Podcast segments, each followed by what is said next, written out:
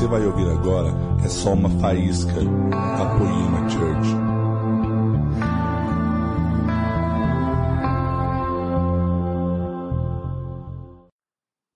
Aleluia! Graças e paz Senhor a todos, amém? Está feliz?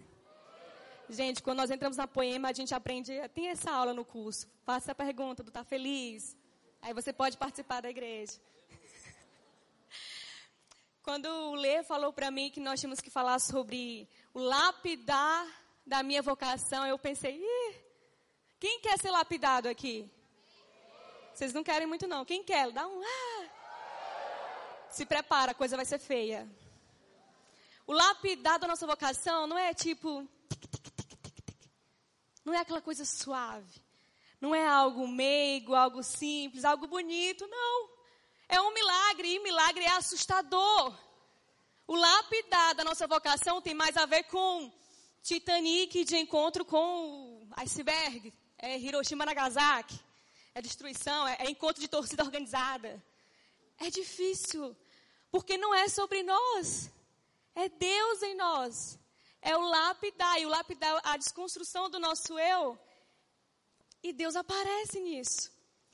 Uma história que hoje eu leio na Bíblia e para mim tem tudo a ver com lápida da vocação, da minha vocação, da sua vocação. É a história da ressurreição de Lázaro. Porque quando Jesus vai ressuscitar Lázaro, a primeira coisa que Marta fala não é: Isso, ressuscita meu irmão. Obrigada, Jesus. Não, o que Marta fala: Vai feder. Como assim? Marta, tudo bom, meu anjo? Jesus vai ressuscitar Lázaro, que está morto há dias, e a primeira coisa que Marta fala, a preocupação de Marta é: mas Jesus vai feder. É porque ele está morto há alguns dias, vai feder. Mas sempre antes de um milagre vem o desconforto. Todo milagre, antes de você alcançar um milagre, vai surgir um desconforto antes. Então, para você vivenciar o milagre da lapidação do seu caráter, da sua vocação, se prepare para o desconforto. Fala para o seu amigo, para a sua amiga aí, está preparado para o desconforto? Vai ser desconfortável. Olha para Moisés, por exemplo. Se Deus tinha o objetivo de tirar o povo do Egito, libertar o seu povo, Deus não poderia, por exemplo, meu Deus não poderia usar alguém bom com palavras, Deus não poderia usar um general, alguém habilidoso. Aí Deus escolhe quem? Moisés, gago, inseguro. Se você ler versículo, o capítulo 3 e capítulo 4 de Êxodo, ou você fica com vergonha alheia, ou você fica com muita dó ou com muita raiva de Moisés. Escolha um desses três. Porque em todo momento Deus fala para Moisés, chama Moisés no encontro com a figueira em chamas. Deus fala para Moisés: Moisés, se apresente a Faraó. Eu estou, te, eu estou te enviando. Aí Moisés fala: Mas o que, é que eu vou dizer? Ah, eu vou estar com você, só vai. Mas se eles perguntarem quem está me enviando? O eu sou está te enviando, Moisés. Mas como que eles vão acreditar em mim? Moisés, lança a vara e transforma em serpente. Mas o que, é que eu vou falar? Moisés, fala que eu vou libertar o povo. Você não pode levar outra pessoa. Isso está lá na Bíblia. Moisés falando, o senhor não pode levantar outra pessoa. Moisés, eu quero levantar você. Mas é porque eu não sou bom com palavras. Imagine você discutir com Deus. Você faz isso. E Moisés está, mas eu não sou bom com palavras. E Deus fala, mas eu criei o homem, eu criei a boca e eu vou usar a tua boca. Ah, assim sim.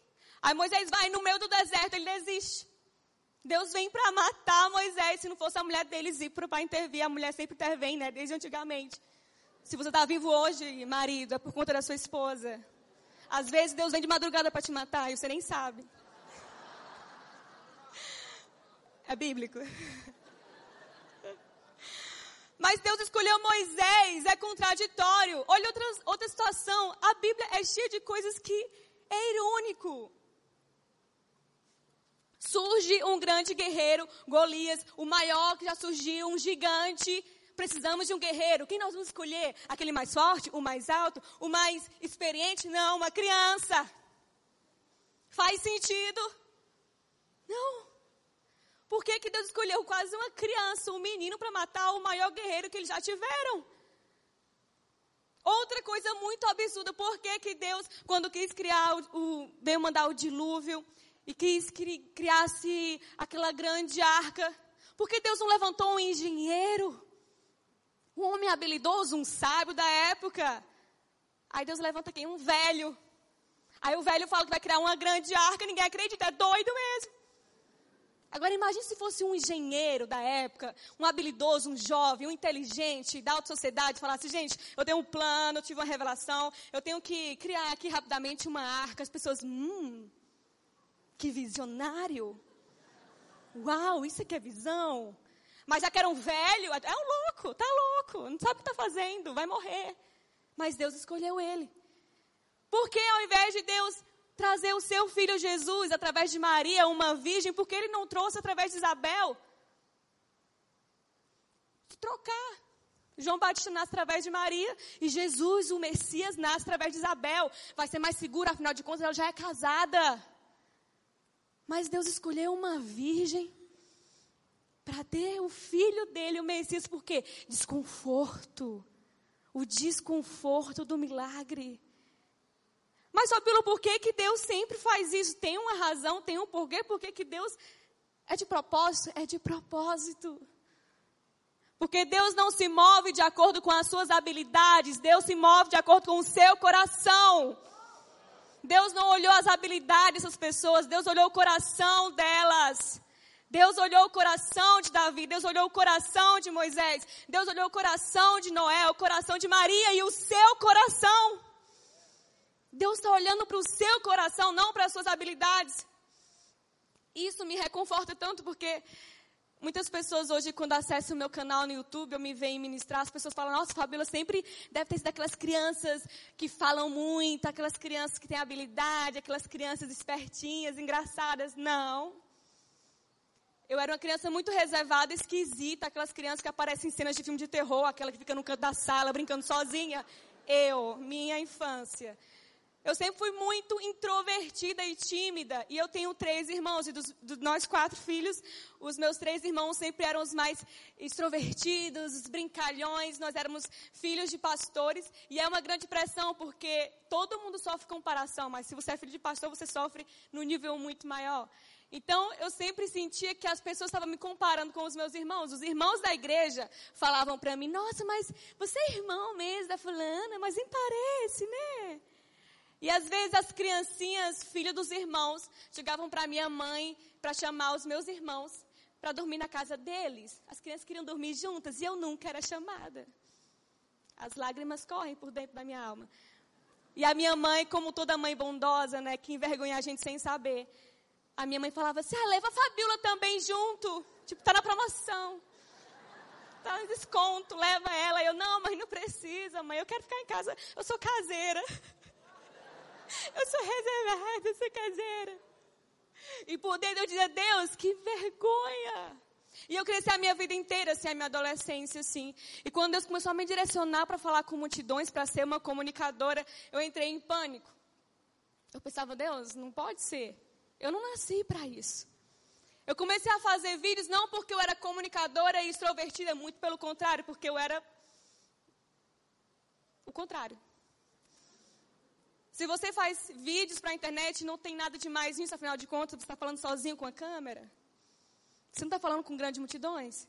Então, eu estava falando sozinha no meu quarto e os vídeos começaram a ir bem. As pessoas mandavam mensagem: Uau, aquele vídeo me tocou. Uau, aquele vídeo falou comigo. E as pessoas tiveram uma brilhante ideia de me chamar para pregar. Foi horrível.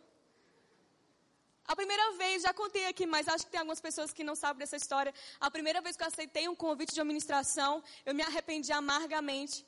Eu falei assim, eu não vou, não vai dar certo, não vai ser bom. E o Sam, meu esposo, falou, você vai, vai ser de Deus, vai ser bênção, faz lá o que você faz nos vídeos. E eu acreditei, eu aceitei.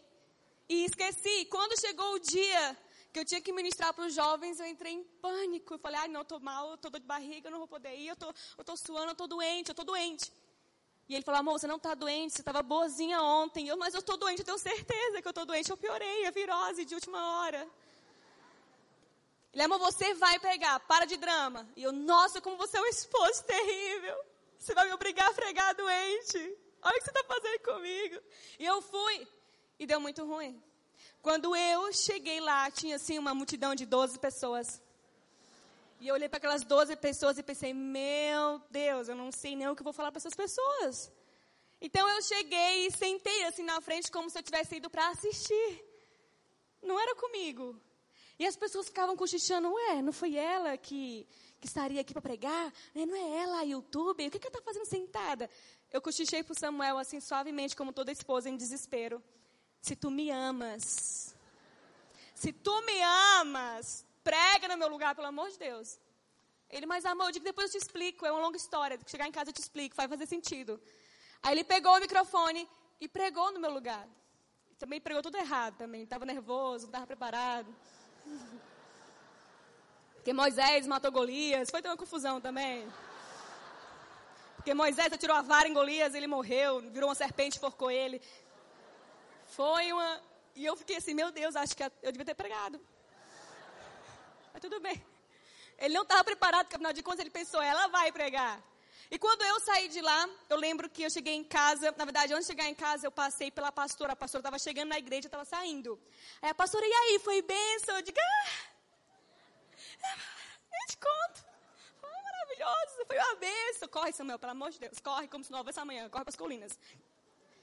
Quando eu cheguei em casa no outro dia, a minha mãe me ligou, porque aquela pastora ligou para minha mãe. E a minha mãe, filha, o que, que aconteceu lá na igreja? A pastora fulana de tal veio falar comigo e ela disse que você não conseguiu pregar, filha. Eu, ah, mãe, como é que eu te explico? Eu fui eu, né? Eu só fiz o que eu faço sempre, entrar em, em pânico, desespero. E aí, só que eu desliguei o telefone naquele momento, eu tive uma conversa muito séria com Deus. Eu falei, Deus, eu não aceito. Se o Senhor me chamou para isso, então vem realmente lapidar o meu coração. Se o Senhor me chamou para isso, transforma o meu pensamento. Se o Senhor me, transforma, se o Senhor me chamou para isso, eu tenho certeza que o Senhor vai me preparar para isso. Deus não te chama para algo que Ele não vai te preparar antes para aquilo. Talvez Ele te prepare durante. Mas Ele não vai deixar você passar por apuros. Ele vai te preparar. E Deus começou a me preparar. E eu sempre falava: Deus, por que eu tenho que pregar? Deus, eu sou boa em outras coisas. Deus, não me chama para falar em público. Muitas vezes nós falamos assim para Deus: Deus, mas eu sou tão bom nisso. Deus, olha, se eu te sirvo com isso aqui vai ser bem melhor, porque eu sou bom nisso. E muitas vezes é assim que nós agimos diante de Deus. Deus, essa é a minha vocação, me chama para isso. Deus, eu sou bom em cantar, me chama para cantar.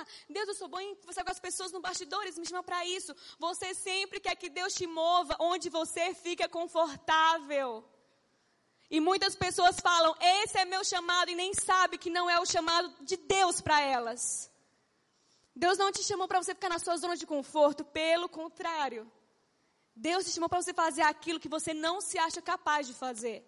Porque quando você estiver fazendo aquilo, a honra e a glória não será sua, será dele. Paulo diz: porque o poder de Deus aperfeiçoa onde? Nas suas habilidades, nos seus dons. Não, nas suas fraquezas, o poder de Deus se aperfeiçoa onde você é fraco, onde você não é bom, onde você não tem talento. Então comece a olhar para as suas fraquezas e enxergar isso como a sua vocação. Mas Deus, eu não sou bom nisso, mas é para isso que eu estou te chamando. Mas Deus, eu não sei se eu estou preparado para isso, mas eu estou te preparando para isso. Começa a olhar agora para aquela área da sua vida que você se acha mais incapaz. Deus, na minha casa eu sou o que menos fala bem.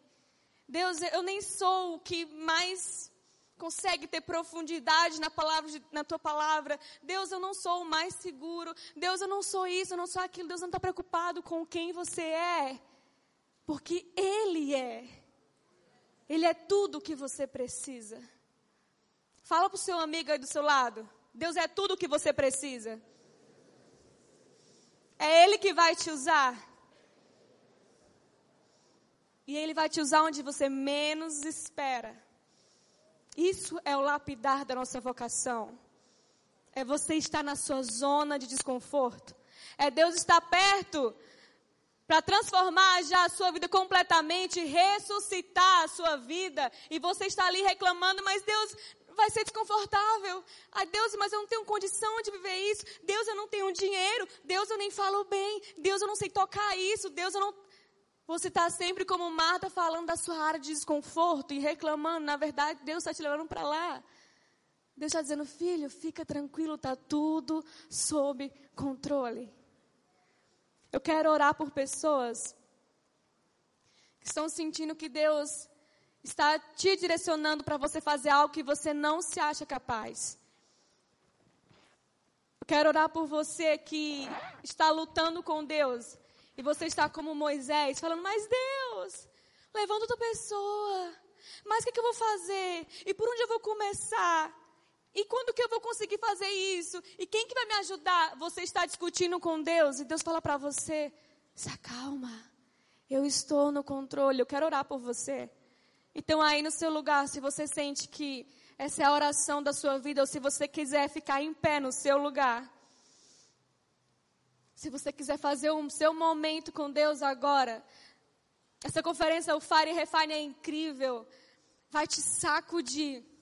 E talvez esses sejam os primeiros momentos onde Deus vai sacudir você completamente, para que as suas prioridades mudem de lugar. Então começa a ficar em pé aí, se você está pensando, Deus, eu quero ir para a área desconfortável da minha vida.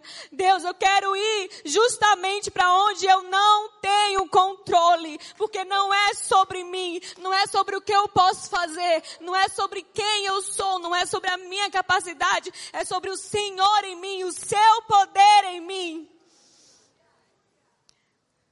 Deus amado, Jesus. Nós te apresentamos agora os seus filhos, Deus. Vem sobre cada um aqui nesse lugar. Vem desfazer as prioridades de cada um aqui. Vem desfazer a mentalidade de escravo e dar uma mentalidade de filho para cada um aqui.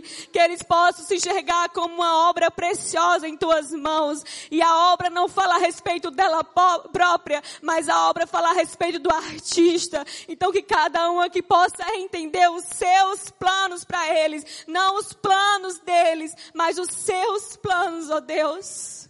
Começa a fazer uma entrega aí no seu lugar e fala, Deus, eu cansei de fazer as coisas do meu jeito. Deus, eu cansei de fazer as coisas aonde eu me sinto confortável. Deus, eu cansei de chamar de chamado aquela área da minha vida onde para mim é muito fácil, onde não existe renúncia, onde não existe morrer para mim mesmo, onde não existe negar a mim mesmo, onde não existe negar a minha vida e tomar a minha cruz. Se entregue hoje como um cordeiro e ressuscite como um leão. Se entregue agora como um cordeiro porque Jesus fez isso por você e ele te convida a ter o mesmo processo. Filho, entra calado, entra limitado, mas saia daqui uma explosão. Saia dessa conferência como um leão corajoso, fazendo aquilo que você nunca se achou capaz de fazer, fazendo aquilo que você sempre achou que era para outras pessoas fazer, outros, outras pessoas mais habilidosos do que você, começa a abraçar isso e dizer, Deus, se o Senhor me chamou, eu vou. Eis-me aqui. Eu sou a obra das tuas mãos, eu sou o seu instrumento. E eu quero tomar toda a coragem para dizer sim ao seu chamado, para aceitar ser lapidado por ti. Ei, Jesus. Esse é o momento de entrega, Jesus. Nós aceitamos ser lapidados por ti ainda que doa, ainda que seja desconfortável. Porque mais desconfortável é viver longe dos teus propósitos.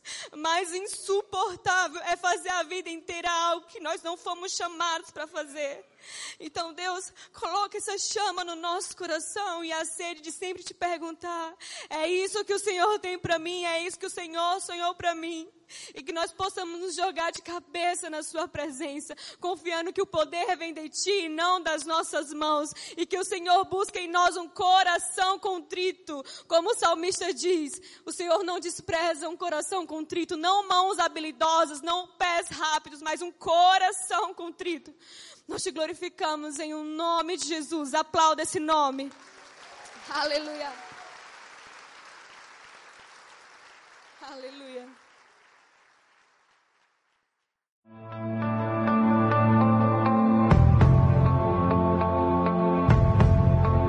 Você acabou de ouvir uma mensagem da Poema Church. Para mais informações, acesse o nosso site poema.com.br